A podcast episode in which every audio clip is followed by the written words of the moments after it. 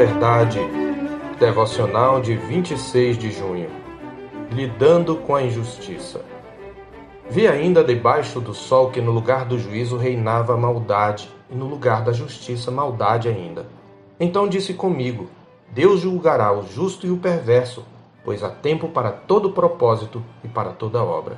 Disse ainda comigo: É por causa dos filhos dos homens, para que Deus os prove e eles vejam que são em si mesmos como os animais.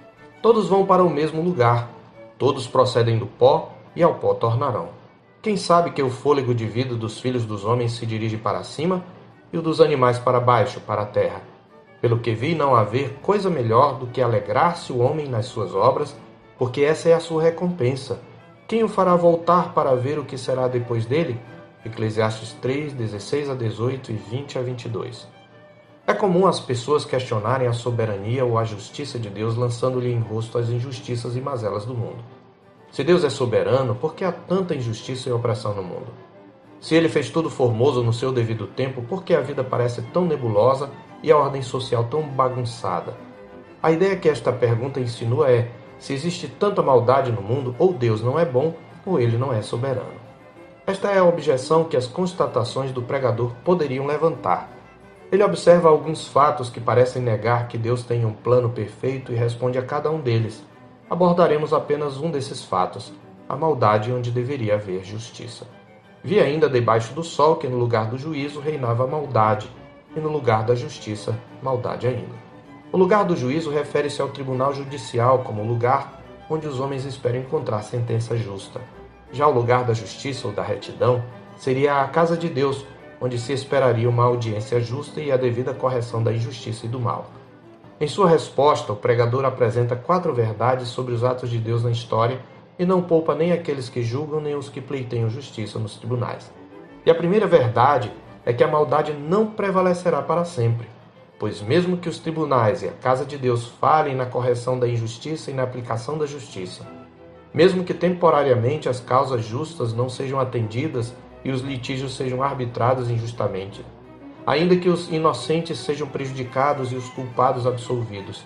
Deus julgará o justo e o perverso, pois há tempo para todo propósito e para toda obra, diz o verso 17.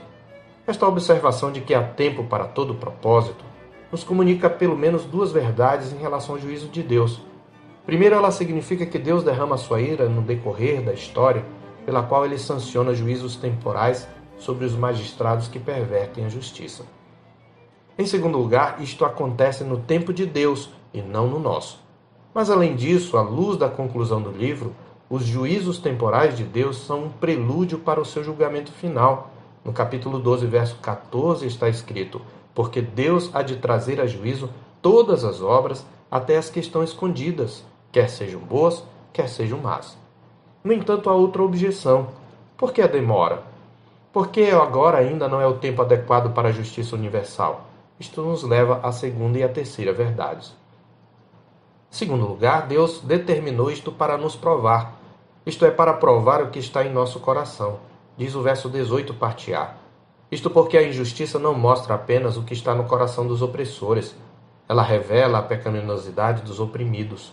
Somos muito inclinados a negar nossa maldade inata e frequentemente nossa ira deseja algo além da justiça de Deus. Assim, embora não seja autor do pecado, Deus se utiliza das injustiças produzidas pelos homens para julgar e punir a injustiça dos injustiçados.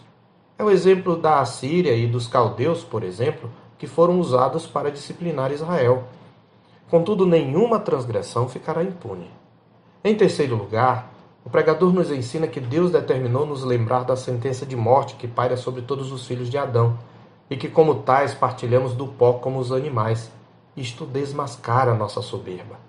No entanto, isto não quer dizer, como dizem alguns, que o espírito do homem é apenas um sopro de vitalidade que morre, pois no verso 21 ele pergunta: Quem sabe que o fôlego de vida dos filhos dos homens se dirige para cima e o dos animais para baixo, para a terra? No original, a pergunta não é quem sabe ser, como diz a revista atualizada, mas quem sabe que. A construção, portanto, é a afirmação de um fato que os homens não levam em conta. As observações do pregador são da perspectiva do mundo visível, daquilo que se vê debaixo do sol.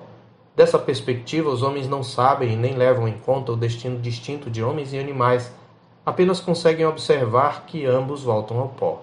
No final do livro, o pregador deixa claro o que deixou apenas implícito no versículo 21. E o pó volte à terra como era, e o espírito volte a Deus que o deu. Capítulo 12, verso 7. Em quarto lugar, se Deus é soberano ao dispor dos eventos terrenos, se ele tem um propósito até mesmo nas injustiças humanas, se ele detém em suas mãos o destino último dos homens, e se somos mortais, então é uma atitude sábia contentar-nos com as alegrias que o Criador nos dá como fruto de nosso trabalho. Sim, porque Deus, por sua graça, nos permite participar das coisas boas. Essa é a ideia de recompensa ou porção no verso 22. Pois, ao contrário do que possa parecer, Deus não é contra o prazer e a alegria em si, Tampouco é contra alguém possuir coisas e desfrutar delas. Pelo contrário, é Ele quem concede estas coisas aos homens. O problema está em como buscamos estas coisas. Devemos fazê-lo no temor do Senhor. Também precisamos nos preocupar em que procuramos esse gozo e essa alegria. Devemos buscá-lo em Deus, que tudo nos proporciona ricamente para nosso aprazimento. Também depende de a quem atribuímos o gozo de que desfrutamos. Devemos gratidão a Deus reconhecendo que comer, beber e alegrar-se são frutos do trabalho, mas acima de tudo são dom de Deus. Precisamos então aprender, primeiramente, a desfrutar das alegrias deste mundo, levando em conta que prestaremos contas ao nosso Criador de tudo o que fazemos. Isto é temor do Senhor. Em segundo lugar, precisamos aprender a confiar ao Senhor os resultados do nosso trabalho. Isto é dependência. Em terceiro lugar, temos que aprender a aceitar a impermanência das coisas deste mundo caído e sua consequente insuficiência para nos proporcionar a plena felicidade, isto é, humildade. E em quarto lugar, precisamos aprender a desfrutar da alegria e dos frutos do trabalho como dom de Deus, isto é, gratidão. Todas estas verdades estão plenamente reveladas em Cristo e sua obra redentora. Ele é o agente por meio de quem Deus, o Pai, julgará vivos e mortos, corrigindo toda injustiça na terra. Está escrito em Atos 17, 31. Porquanto estabeleceu um dia em que há de julgar o mundo com justiça, por meio de um varão que destinou e acreditou diante de todos, ressuscitando-o dentre os mortos. Mas Cristo não apenas é o agente do juízo de Deus, ele é aquele que destruiu a morte e trouxe à luz a vida e a imortalidade mediante o Evangelho como está escrito em 2 Timóteo 1, 10, parte B. Ele é aquele em quem o pecador pode ser justificado e ter acesso à verdadeira vida. Por fim, Cristo é o agente por meio do qual podemos desfrutar da vida em toda a sua plenitude. Foi ele quem disse: O ladrão vem somente para roubar, matar e destruir. Eu vim para que tenham vida e a tenham em abundância. João 10, 10. Sim, Cristo é a joia preciosa diante da qual empalidecem todos os tesouros deste mundo. Aquele que está em Cristo pode afirmar, como Paulo em Filipenses 3:8, sim, deveras considero tudo como perda por causa da sublimidade do conhecimento de Cristo Jesus, meu Senhor, por amor do qual perdi todas as coisas e as considero como refúgio para ganhar a Cristo. Eu sou o pastor Marcos Augusto, pastor da Terceira Igreja Presbiteriana de Boa Vista, em Roraima. Tenha um bom dia na paz do Senhor Jesus.